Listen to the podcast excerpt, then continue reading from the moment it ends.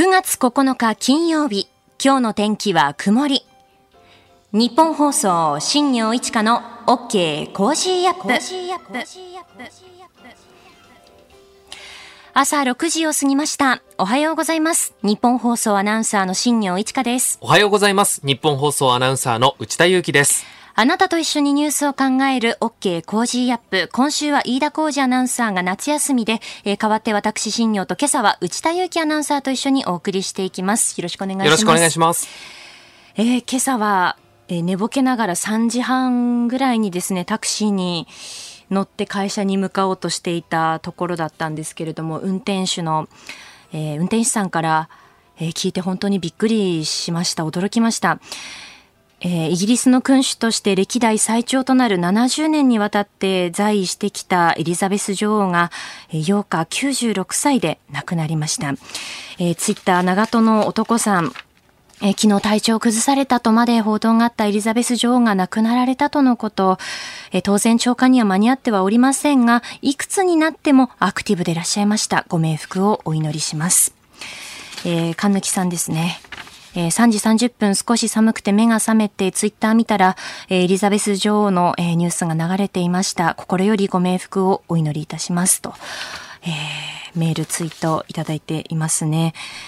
あのまあ、今年の2月には在位70年を迎えられて、6月には式典も開催されていましたよね。で、つい本当に最近ではトラスさんを新しい首相に任命も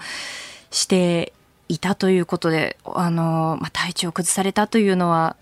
報道で知ってはいましたけれども、まさかという気持ちですね。あの、私がすごくその印象に残っているのは、ロンドンオリンピックの、あの、開会式のはい場面で、あの、ダニエル・クレイグさんが扮するジェームズ・ボンドと一緒にヘリコプターに乗って、こう、スタジアムに向かっていくっていう。で、あの、パラシュートでこう、スタジアムに舞い降りる映像が流れたら、こう、エリザベス女王がこう、スタジアムにパッてこう、登場するというシーンが、あ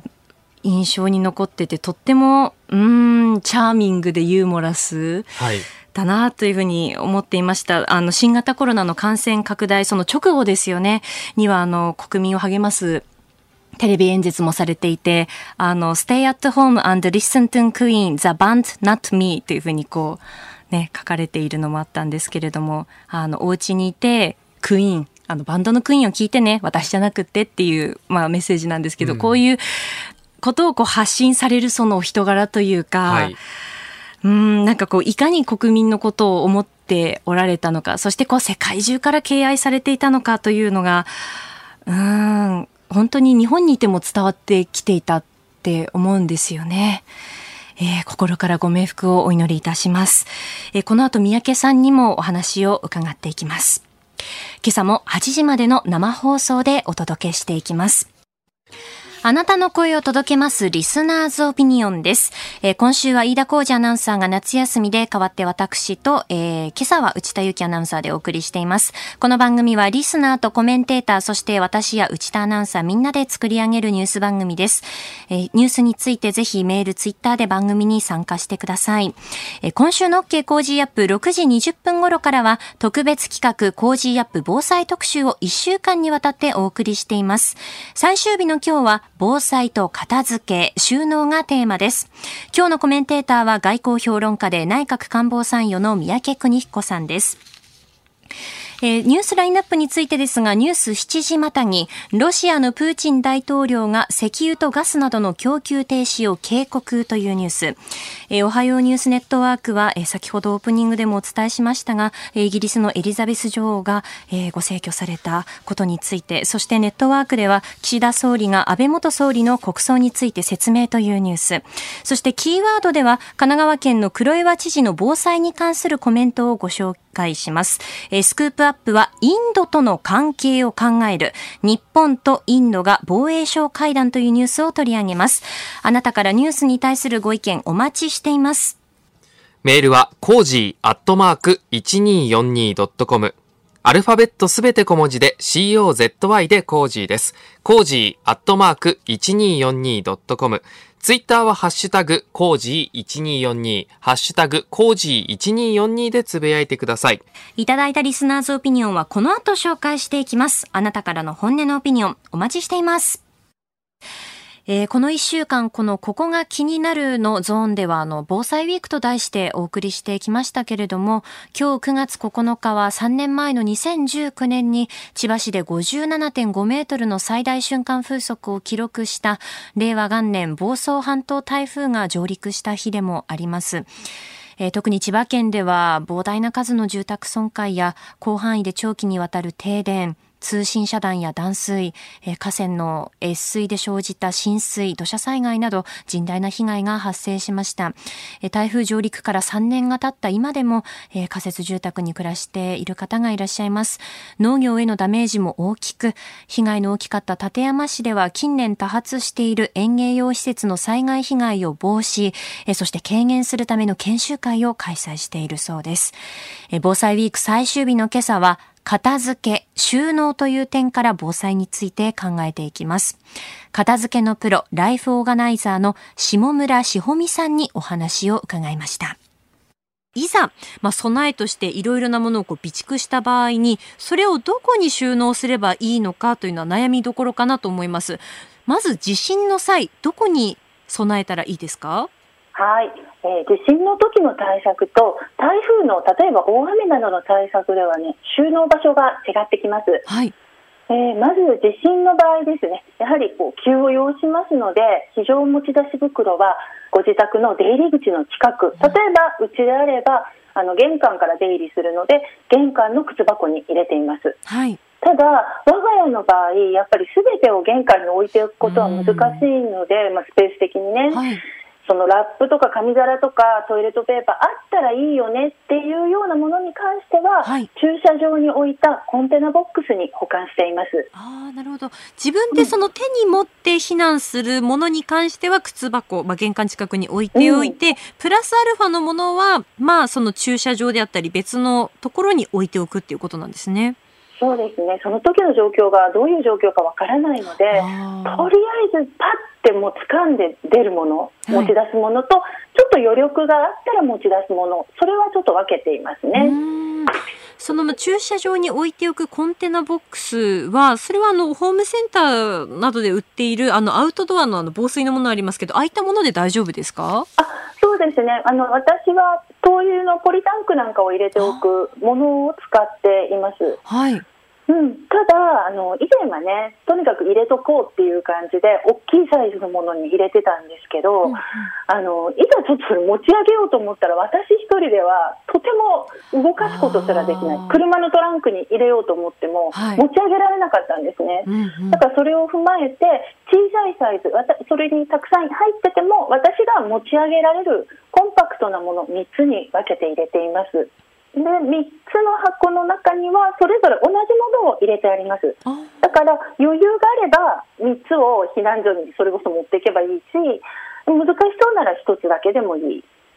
つまりその災害が起きた時に、はい。家族全員が家にいるとは限らないじゃないですか。確かにそうですね。うん、どういう状況かわからないので、私であっても、娘であっても、夫であっても、また全員がいても、それぞれ対応できるように、あえて3つに分けています。はあ、なるほど。今、あの、地震に関する備え、まあ、物の置き方について教えていただきましたけれども、次、あの、台風や大雨の場合というのはどうしたらいいですか？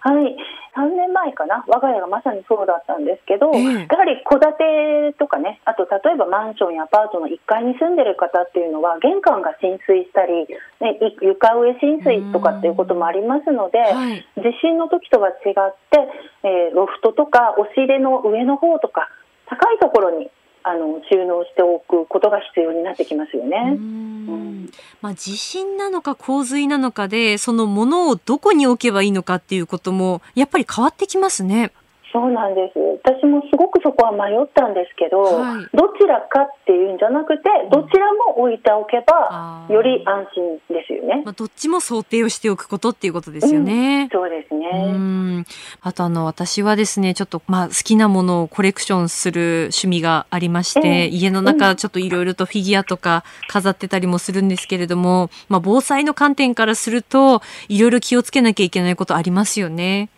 例えばね、まあ、実際我が家の例なんですけど、はい庭に放置していて、まあ、なんとなく置いてた使ってない自転車これってやはり台風の時には凶器になりますしあで家の中になんとなく置いてある空き箱とか使ってないけどなんとなく置いてある家電こういうものも倒れてきたり崩れてきたりすると緊急時にこう体に当たったら危ないしね。玄関までの脱出経路を塞いじゃうってこともあるんですよね。はい。うん、そう思うとそういう目線で見るとやっぱり不要品は減らしておくことが大事です。うーうんんでも一方であの新業さんのように大切なおあのコレクションはい。そういうものは私無理に捨てなくていいと思うんですよ。ええええあ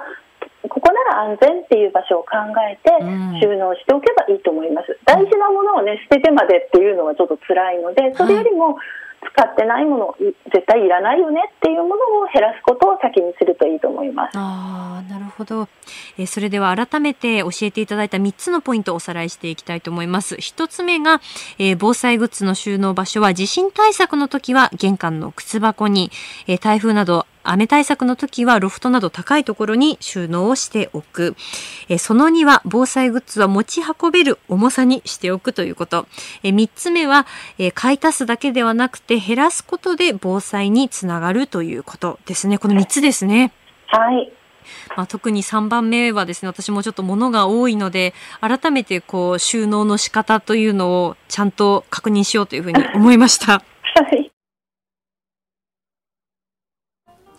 えー防災ウィーク最終日の今朝は片付けのプロライフオーガナイザーの下村しほみさんにお話を伺いました。えーメールもいただいていますね。えー茅ヶ崎市にお住まいの56歳会社員ブーブーの兄ちゃんさんからです。えー防災グッズは目に入る場所に出してあります。しまうものではないので取り出すことができないと意味ないですよね。というふうにいただきました。改めてやっぱりその収納片付けの大切さっていうのは今回お話伺って感じて、はい。まあ、いざ何かが起こった時に、まあ、上から落ちてくるかもしれないもしくは棚が倒れてくるかもしれない、まあ、家の中を点検すること。でいざ避難する時にあのパッて持ち出せるものっていうのをちゃんとこうなんていうんですかね取りやすいところに置いておく。っうん。ていうことって、まあ、平時からの準備っていうのは本当に重要なんだなっていうのを感じますよね。意識がないとなかなかね、そういう観点で見ないですから。そうなんですよねこういった機会にね、やっぱり自分で面倒くさがらずに見直すってこと大切ですよね。まあこれがやっぱりきっかけとして、まあ、見直すっていうことはやっぱり大切だなと思っていて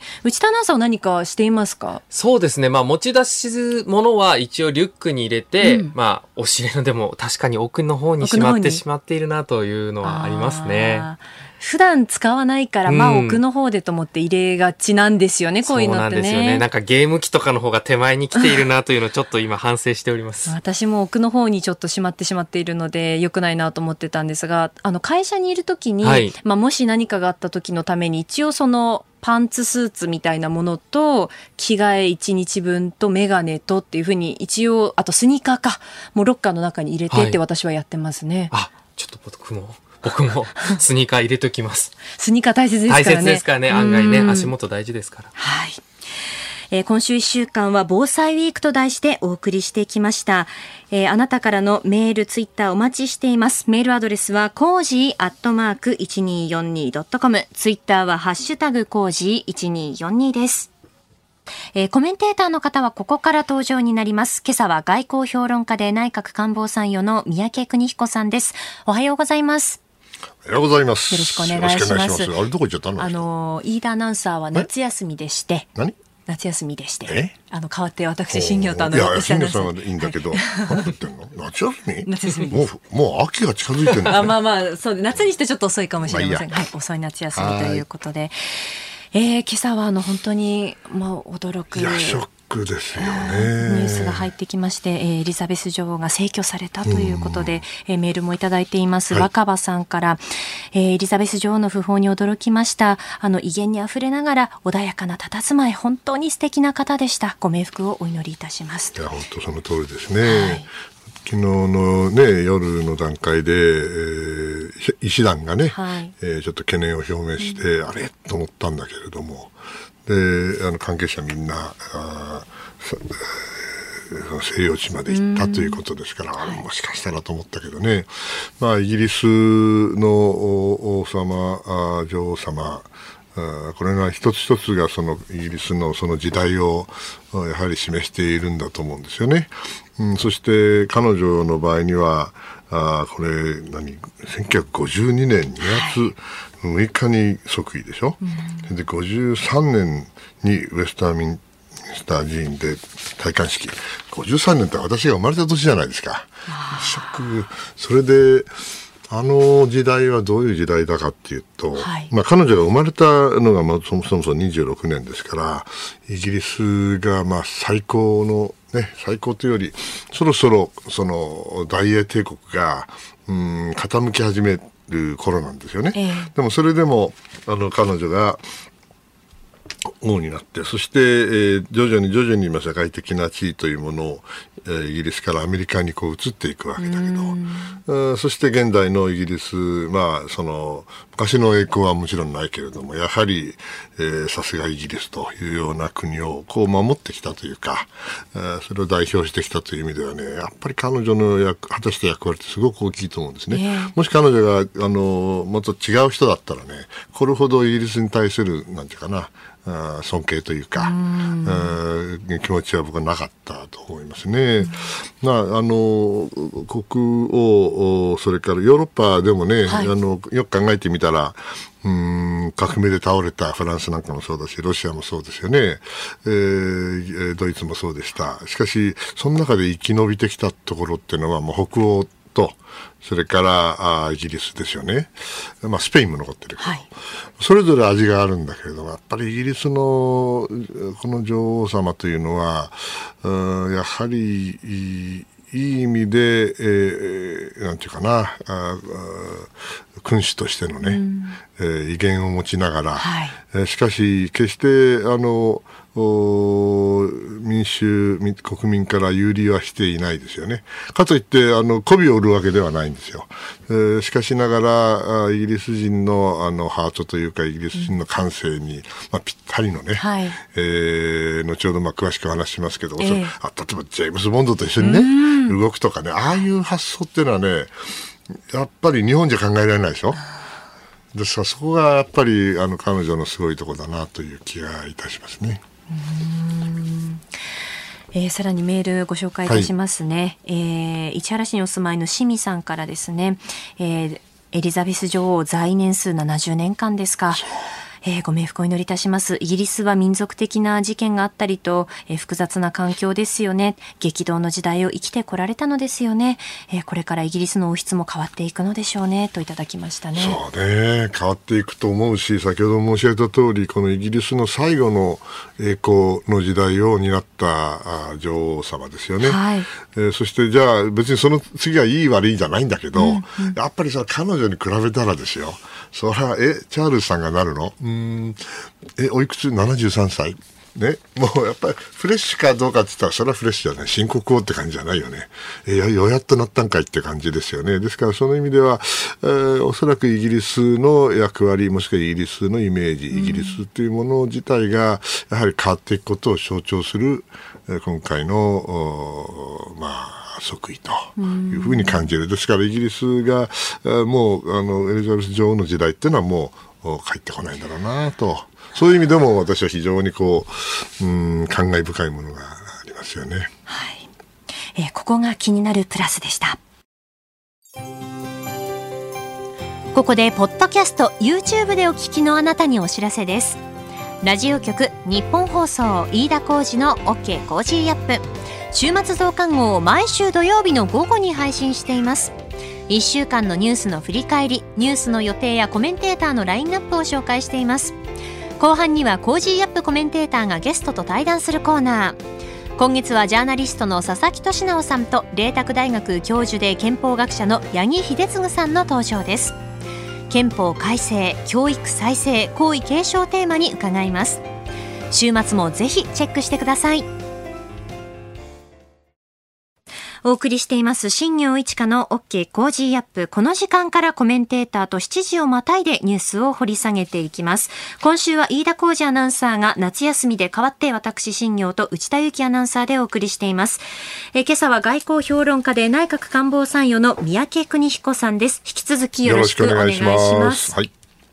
え、それではまずは株と為替をお伝えします。え、8日のニューヨーク株式市場のダウ平均株価は前の日に比べて193ドル24セント高い3万1774ドル52セントで取引を終えました。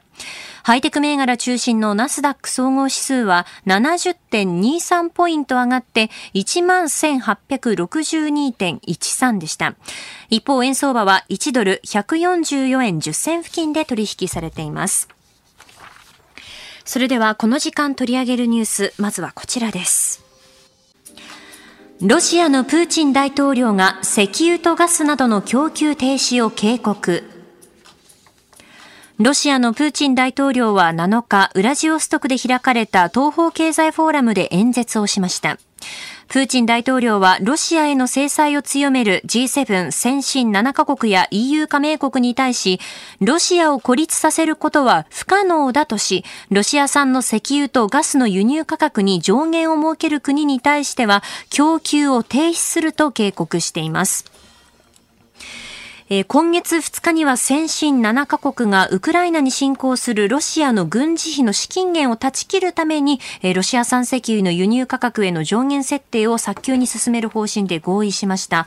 えー、で、また EU でも7日、ヨーロッパ委員会のフォンデアライエン委員長がロシア産石油とガスの輸入価格に上限を設けることを、えー、加盟国に提案していたということですね。うんまあ、2つポイントがあって、はい、1つはあロシアついにプーチンさんルビコンを渡ったなと、う。ん、つまり、えー、超えてはいけないというか、まあ、超えちゃ超えるべきでない、えー、一線を越えてしまったということですよね。えー、2つ目はね、やっぱりね、これ、ロシアの衰退を加速化すると思いますね。えー、結論先に言っちゃうとね、はい、まずあのルビコンなんですけどね、ええ、あの戦争っていうのはやっぱお金かかるんです。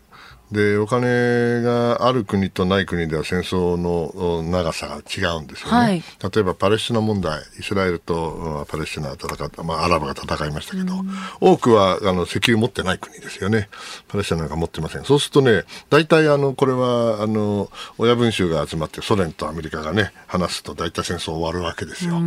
ところがねイラン・イラク戦争、僕の経験で言うとね、はい、これは両方とも産油国ですからね、えこれ8年続くんですよね。それやめ、やめられないし、やめ、ややめたくないし、やめ、やめないだけの収入があるわけですよ。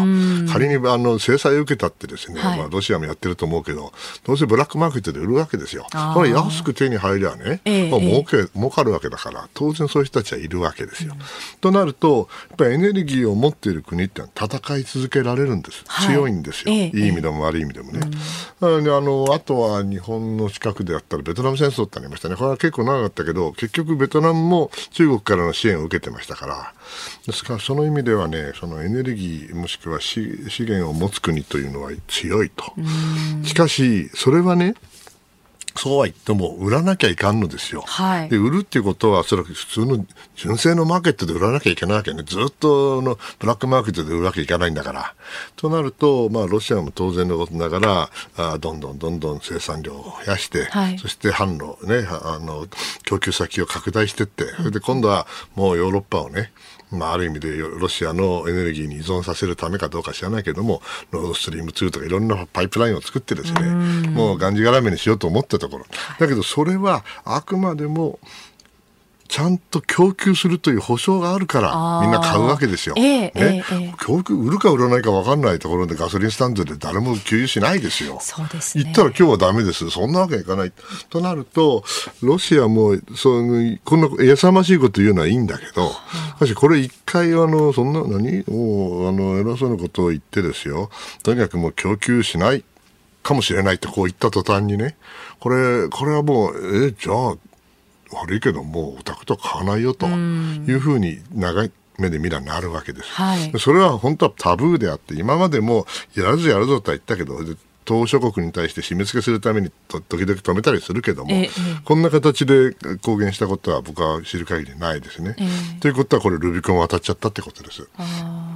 でこれをやるとどうなるかっていうと、先ほども教えた通り、はい、あの真面目にあそこと付きあの経済活動とする国が減るんですよ。ね、でそれは途上国がちゃんとやるってそれはそれまでかもしれないけども、はい、しかし西側の国々と貿易ができなくなってね、ええ、そしたら影響力もなくなるし技術も来なくなるし、これロシアの衰退が早まるだけですよ。え、ですからその意味ではああついにやっちゃったなと。で、これで、あの、勝てる、勝つ気でいるんでしょうけどね、戦争。しかし私は、あの、むしろ、お、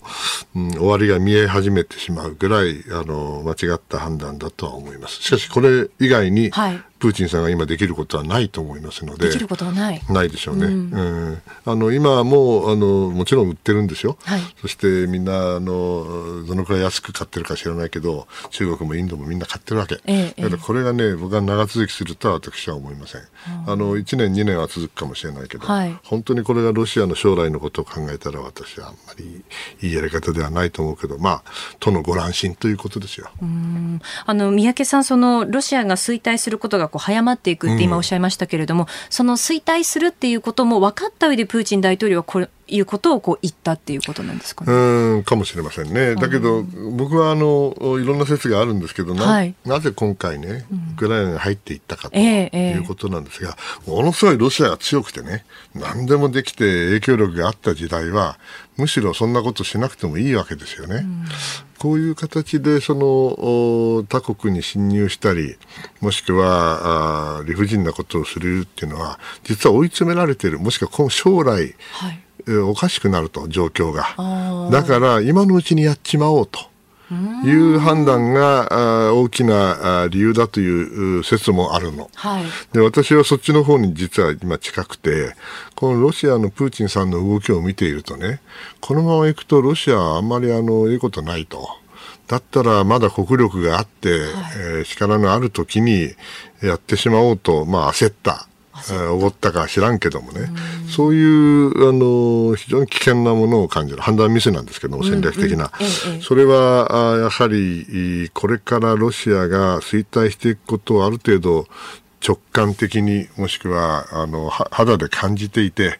うん、でもう最後の手段を使ったという見方もできないわけではないなと。思いますよ。その意味では、むしろこの衰退を加速化していくっていうのは、この間違った判断によって、はい、加速化する可能性はむしろ高いと。思いますね、この先ますますそのロシアからエネルギーを買うってことはもちろんあの別の販路でっていうふうな動きが加速化していくっていうことです、ね、うん、それはでもそれはあくまでブラックマーケットの世界ですからね、うん、それが僕長続きするとは思いません。やはり真面目にやんなきゃ世の中は。はい中国の習近平国家主席と、えー、プーチン大統領が来週ウズベキスタンで会談するという、えー、ニュースも入ってきています。そのロシアにこう近づいていく国というのも伺っていきたいんですが。うんあのー、中国が本気でロシアと同盟を組んでアメリカと喧嘩しようとしているとはとても思えないんですよね。ロシアにとっても中国にとってもアメリカとの関係は戦略的に重要で、逆に言うとアメリカとの関係が悪い時にはお互いは必要なんだけれども、そのロシアと中国の関係自体は戦略関係というよりは戦術的なパートナーシップでしかなくて、もし仮にですよ、はい、ロシアがアメリカとの関係改善が本当にできるんだったら、中国ほい、そっちのけでそれはアメリカに専念しますよ。中国も全く同じように、あの、ロシアとは今、アメリカと対立してるから、ロシアを利用しようとはしているけれども、ということを考えるとね、私はあの今回、どっちから声かけたか知らんけど、はい、中国が本当にあの会いたくて会いたくて会いに行くという感じでは私はないと思う。むしろ、あのここまで来ちゃった以上、アメリカとの関係もあるし、ロシアを支援せざるを得ないんだけれども、うん、あんまりロシアを支援しすぎたらですね、アメリカとの関係が本当に悪くこじれると。もうすでに悪いんだけどね。うんそれを、あのリスクを取ってまでロシアにのめり込むかといえばそんなことはない。まあ、習近平さんもも北京オリンピックの直前に首脳会談やったでしょ、はい、北京でね、ええ、そして共同声明出してね、そして中国とロシアの友情というのはね、あのリミットがないと。限界がないとなんてバカなことを言ったわけですよ、共同声明で。あの、何を血迷ったか私は知らない。だけども、戦争はもっと早く終わると思ったかもしれない。だけど、あれだけ戦争が長続きして、ロシアに対する反発が高まってロシアに対する批判が、はい、強まればね当然それをスピルオーバーして中国に対する批判になるわけですよ。でそれをやっと気がついてねずいぶんあの軌道修正をしました。でそれ以来あの中国は必ずしもロシアに対して完全な支持をしているわけでもない。ですから今回もですねあのあ急にその状況が変わったと私は思わないので、はい、ロシアとはつかず離れずあの離離れるわけには切るわけにはいかないんですよね。切ったら今度はアメリカが喜んでそれでアメリカが強くなってで中国に来る可能性もあるわけだからロシアに頑張ってもらわなきゃいけない。だけどロシアを支持してロシアと一連卓勝で、ね、あの運命を共にするかそんなバカなことするわけないですよね中国は。まあというわけで、まあ、残念ながらロシアも相当苦しいなという感じがするんだけど、まあ、ロシアの苦しい、さっきもお話した、その、衰退をね、えー、が加速っていうんだけど、まあ、一番あの象徴的なのは北朝鮮から、はい、え、武器弾薬を買う？あ、なんかあの、バイデン政権がですね、えー、ロシアが北朝鮮から大量の、まあ、弾薬の調達を打診しているということを明らかにしたということなんですね。つまり他に、あの、そうそう足りなくなってきたんだね。本当、本当に。そしてあの今の戦争、ウクライナの戦争っていうのは基本的に物量作戦ですから、はい。ええ、兵士がこうすばしっこく動いてどうにかこうにか塹壕を掘ってそれで砲弾を撃つ、まあ、どの北朝鮮の砲弾がどのくらい正確に飛んでいくか知らないけどもこれ極まれりですよね。あやっぱりあのえーロシアもついに北朝鮮に支援を求めなきゃいけなくなったの？と、大丈夫なの？と、ね、そういうくらい、やっぱり結構窮地に追い込まれてるなという印象を私は持ちましたけどね。皆さん違うかもしれないけど。うん。あのまあ先ほど中国との関係がこう戦術的なというふうに宮家さんおっしゃいましたけれども、うん、例えばその、まあ、ロシア軍と中国軍のあの艦艇が日本列島こうぐるっとあそれも戦術的なものですよ、うん、ボストークのあの軍事演習に参加したのも、うん、そういう。だって一緒に戦えるとは私は思えないけどね。ああの2つの軍隊が。統一の統一の司令部がなくてどうやって戦うんですかね。うん、あれはあの政治的なデモンストレーションであってもちろん政治的な意味はあるし、はい、我々ももちろんそれをあの無視するつもりは全くないけれどね、ええ、しかしあの彼らの動きというのはあの極めて戦術的であてかな便宜的な部分がまだあると思います、うん、ただこれからロシアを中国を追い込めば追い込むほどお互いの絆は強まるとは思いますけどね。えー、この時間は習近平国家主席とロシアのプーチン大統領が来週会談するというニュースから、えー、解説をしていただきました。今朝のコメンテーターは外交評論家で内閣官房参与の三宅邦彦さんです。この時間に取り上げるニュースはこちらです。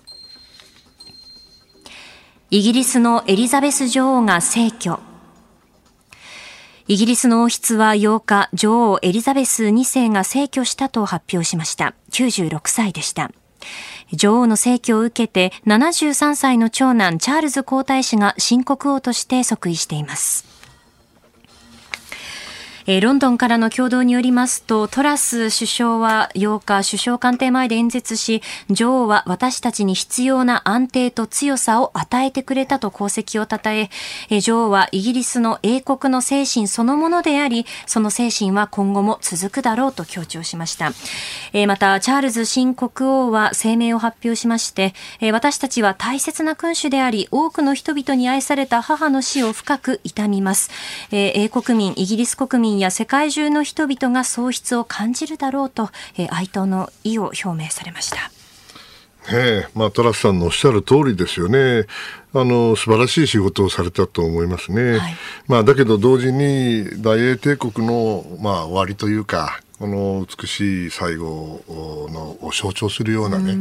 君主でもあったなと思います。はい、まあ、あの、日本のにも皇室があります。そして、えー、いろいろな、まあ、同じ民主主義、議会制の民主主義国家としてね、あの、お手本なんだけれども、よく見てみるとね、微妙に違うんですよね。例えばね、あの、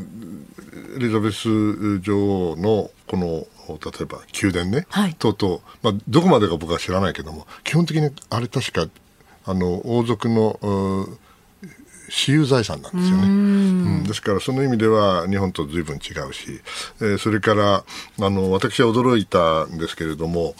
あの昔ね、えーオーストラリアの外交官で友人がいたんだけど、えええええーすごい優秀なやつだったんだけど、はい。い、つの間にかですねバッキンガム宮殿の広報官になっちゃうの。へえオーストラリア人よ。まあ同じ英連邦とはいえですよ。はいですからね、えなんであいつがなるんだと思ったけど、まあ優秀なやつだから、ああ、要するに彼らはちゃんとしっかりとものを見ていて、優秀な人材は外国っていうか、まあイギリス以外でもね、どんどん人を取ってくると。これすごい、あの、王室だなというのを私、つくづく思った。日本だったら考えられないですよね。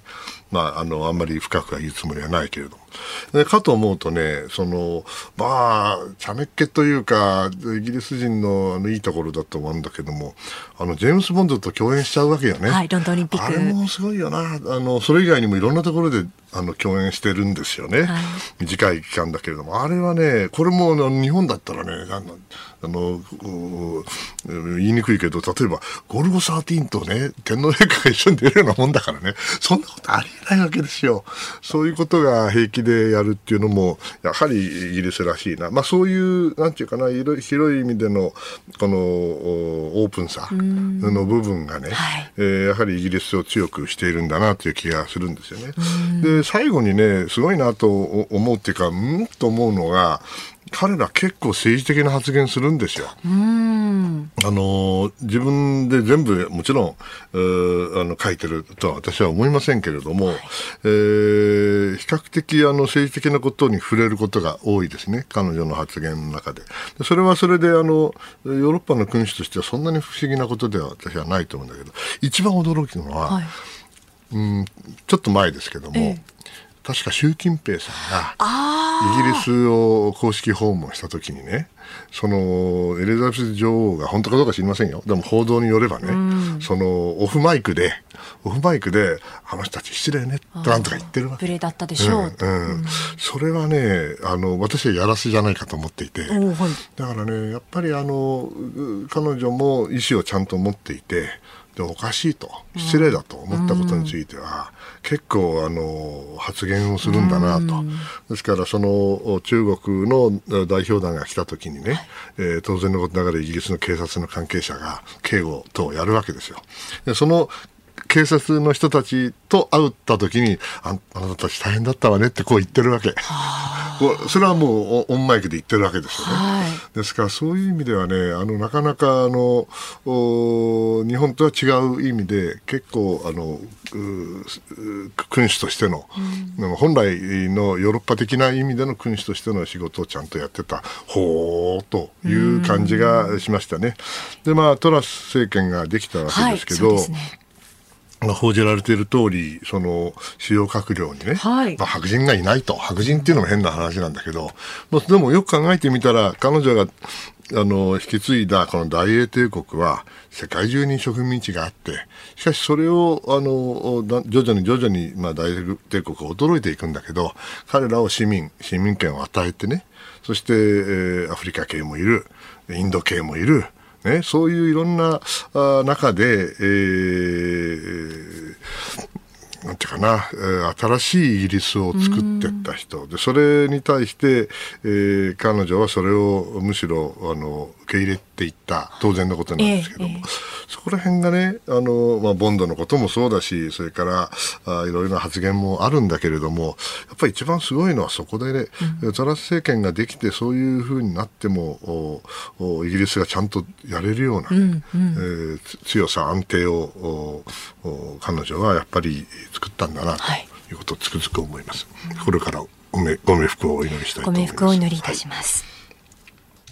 えー続いて取り上げるニュースこちらです。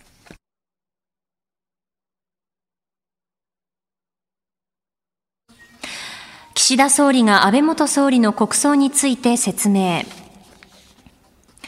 安倍元総理の国葬をめぐる閉会中審査が昨日、衆参両院の議員運営委員会で行われました。岸田総理は諸外国でも弔意が表明されていることや、民主主義の根幹である選挙中の、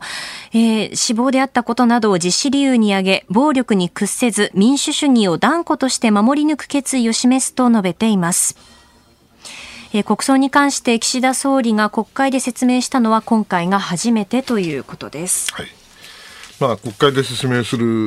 まあ、どこで説明するにせよですね、はい、あの丁寧に説明をするということは大事なことだと思うんですけど私個人的に言うとね、ええ、あの私内政のことについてはあまり言うべきではないから言わないけれどももし外交的に考えてそれがあの弔問外交とかいうことも置いといてですよ、はい、あの世界のスタンダードで考えたときにある国が国葬するのはこれは当たり前の話であって、はいそしてその中であの政治的なリーダー以外にもね、えー、立派な人については国葬するっていうのはむしろ普通なんですよ。で日本も戦前はそれがあったけれども、まあ、国葬令っていうのがあってみんなおかしいって言ってそれで廃止したのかもしれないけどもしかし戦後70何年経ってねそして政治家で国葬が1回しかない。しかもそれに関する法律がない。基準もない。えー、というのはね、むしろ私はおかしいと思ってるんですよ。あの、日本にではあの70年の歴史があればね、当然の何人も国葬があってしかるべきだと思います。はい、その意味では私は今のルールがない法律がないことの方が異常なんであって、えー、あのやること自体私は全然あの問題ではないと思っています。ただ問題はですね、はい、この問題国葬の問題もしくはうん弔問外交の問題とね、ええ、それから今、国内の問題である、まあ、統一教会の話も含めて、はい、いろいろな問題がありますよね、はい、それが、まあ、あのオーバーラップしてますから重なっているわけで議論が、えーまあ、ある程度複雑になっている部分はあるとは思います。ただ国葬だけについて国際的に考えてみた場合には、はい、私はあのあまり違和感はない。むしろこのくらいのことをするのは当然だと思うし決してその費用もむちゃくちゃ高いとは私は思いません、はい、ただで内閣法制局はね昔はあの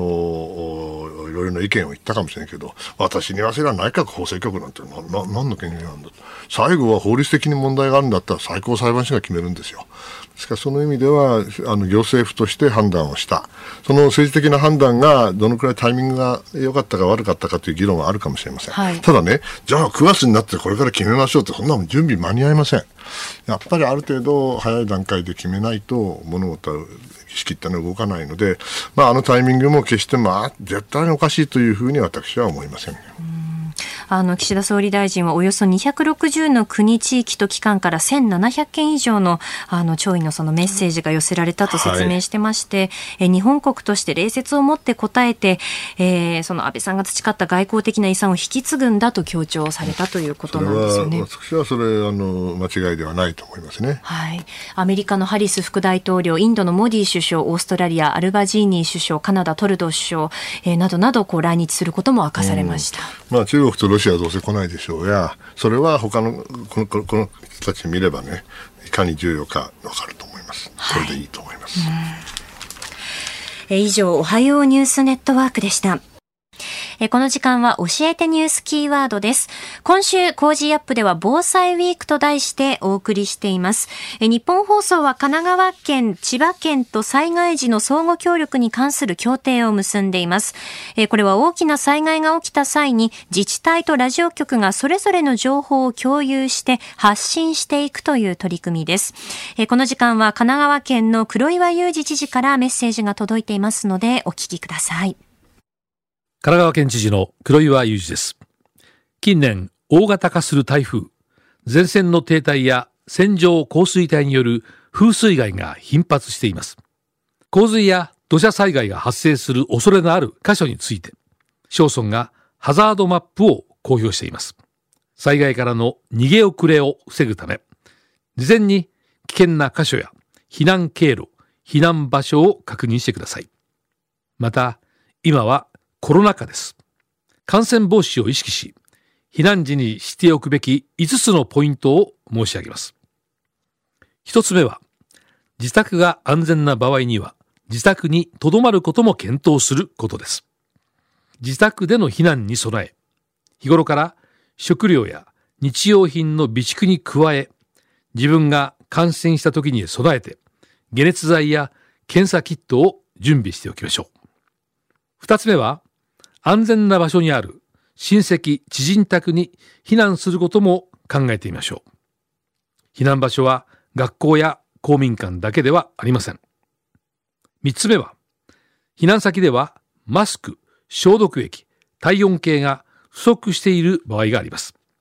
ご自身でも用意してください。四つ目は、市町村が指定する避難場所が変更、増設されている可能性があります。日頃から市町村ホームページ等を確認しましょう。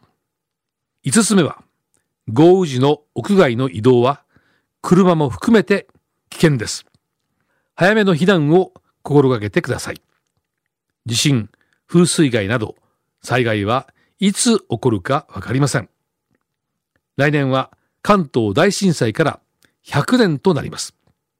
この機会に改めていざという時のことを想定し、ハザードマップを活用しながら身の回りの総点検を行ってください。神奈川県知事の黒岩祐二でした。えー、神奈川県の黒岩祐二知事の防災に関するメッセージをお送りしました。はい、あの今週防災ウィークということで、まあ、はい、いろいろなこう話題を毎日取り上げていたんですけれども、はい、えー、今朝はですね、そのまあ家の中にあるものを増やすだけじゃなくて整理することも防災につながるということをお届けしたんですけれども、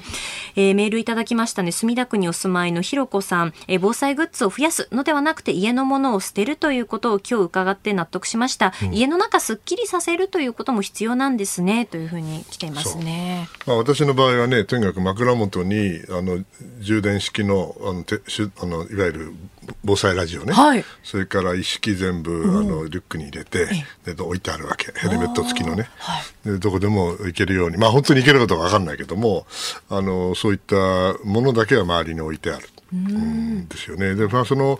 なぜこんな感じになんか、果たして反対に瞬時に動けるかどうかわかんないけれども、私の防災の原点ってどこにあるかっていうと、あの、イラク戦争中の、はい、バグダッドなんですよね。うん、ええ。えー、それで行って、いつロケット弾飛んでくるかわかんないし、まあ、飛んでくるんですよ、本当に。だから、まあ、いつでも逃げられるようにしなきゃいけないという意味では、毎日が常に防災、防災どころじゃないな、まあ、命がけでしたね。そうですね、緊張感のある。そう,、そういうものがバックにあるということでございます。はい。えー、この時間は神奈川県の黒岩祐二知事の防災に関するメッセージをお送りしました。それでは、ここだけニューススクープアップです。やるの？やります。おはい。参ります。いいよ。この時間最後のニュースを、スクープアップあ次回からこれでいきましょう。これで。ね。もう、飯田さんいいよ。いや、そんな、そんな、そんな。うるさいからあれ。はい。インドとの関係を考える日本とインドが防衛省会談。浜田防衛大臣は昨日、インドの新国防相と会談しました。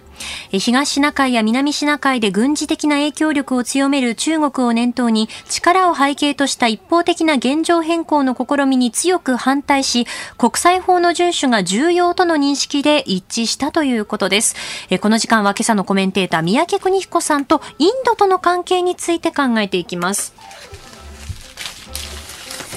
えー、昨日の産経新聞のワールドウォッチでもインドについてあの三宅さん、はい、はい、書いてらっしゃいますけれども、まあね、インドってのは僕はまずインドカレーが大好きでね、えー、大体あのアルコールを使わないであれだけ美味しいものを作れるってなかなかないんですよね。ですからあのその意味でもまず敬意を表したい。その上であのインドという国がどういう国かって実は私はアラビア語だったし中国語も勉強したけどインドだけは住んだことがない。それで、えー、その意味では不思議なああの謎の国だったわけですよ。はいええ。でヒンズー教の寺院に行ってもねなんかいっぱいいろんな多神教じゃないですか。で混沌としてますよね、どうこの国をどうやって理解したらいいのかなってこうずっと悩んでたええええ。そして、え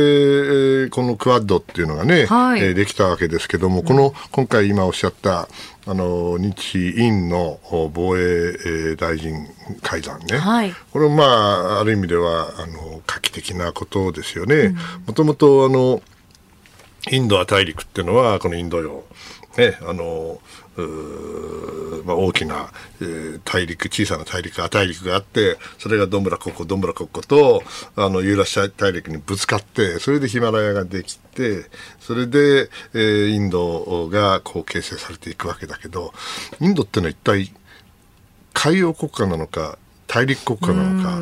それとも非同盟っていうけど同盟はないのか、えーで中国ともなんか関係持ってるしロシアともなんかロシアの石油買ってるし一体どういう国なんだというのがずっと謎だったわけですよ。ええええだけども、クワッドを考えるようになって、まあ確かに安倍晋安倍晋三さんが考えた通り、インドは重要な国なんだけど、なぜ重要かっていうのをずっとずっと考えてて、実は答えがなかったんですね。それで最近、ワシントンに行った時に、あの、インド系、インド生まれのインド系のアメリカ人で、えーといっても、英語は超インドなまりなんだけど、その人と話をじっくりする機会があって、で、インドってどういう国なんですかって私よくわかりませんと。はいうんだから、あ、簡単簡単。インドの戦略は、強力な独立したインド。力強く独立したインドを求めてるだけでそれ以上でもそれ以下でもないんだよと。はあなるほどねというのがあの私の率直な印象で、はいまああのいや非同盟なんだいやいやいや自立主義なんだ独立性なんだなんだかっていうか強く独立したインドということだけを考えているというふうに考えれば、はい要するに同盟国なんてないのよ。彼らにとって中国もロシアも同盟国じゃないの。もちろんアメリカも日本も同盟国じゃないの。彼らの関心は独立した強いインドだから。ええだけども、それを犯すようなものについてはね、当然のことながら反発する。で、実は中国が一番、あの、インド、今のインドにとって、その強く独立したインドを脅かす存在は実は中国になりつつあるわけ。はい。でかといってあの他の国とは違ってインドは別に同盟国を作って何とかしようということではなくてあくまでも独立して中立な部分は中立で動く、はい。こういうことだと考えればねあそうかと。要するにクワッドすなわち日米印豪ですよね、はい。えー豪州とインドを入れたこのお枠組みなんだけれどもクワッドっていうのは決して同盟ではない軍事同盟ではないんだと、ですから確かに防衛大臣同士が話をするのは大事なんだけども、はい。しかしそれは軍事同盟になることを前提にやってるわけでは全然ないと私は思います。ええええ。むしろインドが求めているのはですね、そのやはり中国に対抗するために、えーおそらく選択肢を広げたいんだろうと思うんですよね。ええええ。という観点で言うとね、結局インドを同盟国にしようとするためにクアッドをやってるんではなくて、はい。クアッドというのは結局インドを関与させる、エンゲージする、関与させて、インドがこっちに来ることを私は期待しない。しかし、インドが真ん中辺にいてくれて、それで向こうに行かないでくれればいい。あそういう存在だということが分かってきて、ああ、これは重要な国なんだということを再確認したわけです。それからもちろんインドカレーも美味しいんですけどね。えーそしてあの文化もすごいものがあるんだけども、いやー、インドってのはすげえ国だなとつくづくまた見直し見直してですね、うん、これはあの、お関係をさらに進める価値のある国だなというふうに思いました。あつなぎをおつなぎ止めておくことが大切っていうことですね、うん、うん、つなぎとってインドがインドらしくしてくれればいいんです。はいそしたら絶対中国の方には行かない、ロシアの方には行かないから。それを、あの、が見えてくると、おそらくインドの付き合い方が分かってくるんじゃないかなと、最近やっと分かってきました。ただまあね、僕もあの、ウルドゥー語とかね、あの、ヒンドゥー語とか喋れないんでね、うん、まあ、あれをちゃんと、言葉をちゃんと勉強しないことには、本当はその国のことは分からないし、そこでやっぱりな、せいぜい数年は最低済まないとね、うん、その国のことは分からないというのは僕の主義なので、まあ、中東は少しやったし、まあ、中国もアメリカも少しやったけど、うん、インドはまだまだ謎の国なんですよね。でも、それでもやっと光が見えてきたという意味では、ああ、なるほどなと、またインド行かなきゃなというふうに最近思ってます。カレー食べに行くわけではありません。えー、スクープアップ、この時間はインドとの関係を考える日本とインドが防衛相会談というニュースを取り上げました。以上、ここだけニューススクープアップでした。あなたと一緒に作る朝のニュース番組、飯田浩二の OK コージーアップ。日本放送の放送エリア外でお聞きのあなた、そして海外でお聞きのあなた、今朝もポッドキャスト YouTube でご愛聴いただきましてありがとうございました。飯田浩二の OK コージーアップ。東京有楽町日本放送で月曜日から金曜日朝6時から8時まで生放送でお送りしています。番組ホームページでは登場いただくコメンテーターのラインナップや放送内容の原稿化された記事など情報盛りだくさんです。また公式ツイッターでは平日は毎日最新情報を配信中。ぜひチェックしてみてください。そしてもう一つ飯田浩司アナウンサーが「夕刊富士」で毎週火曜日に連載中。飯田浩二の「そこまで言うか」こちらもぜひご覧になってください。忙しい朝そして移動中ニュースを少し深く知りたい時。ぜひ AM、FM、ラジコはもちろん日本放送のポッドキャスト YouTube でお楽しみください。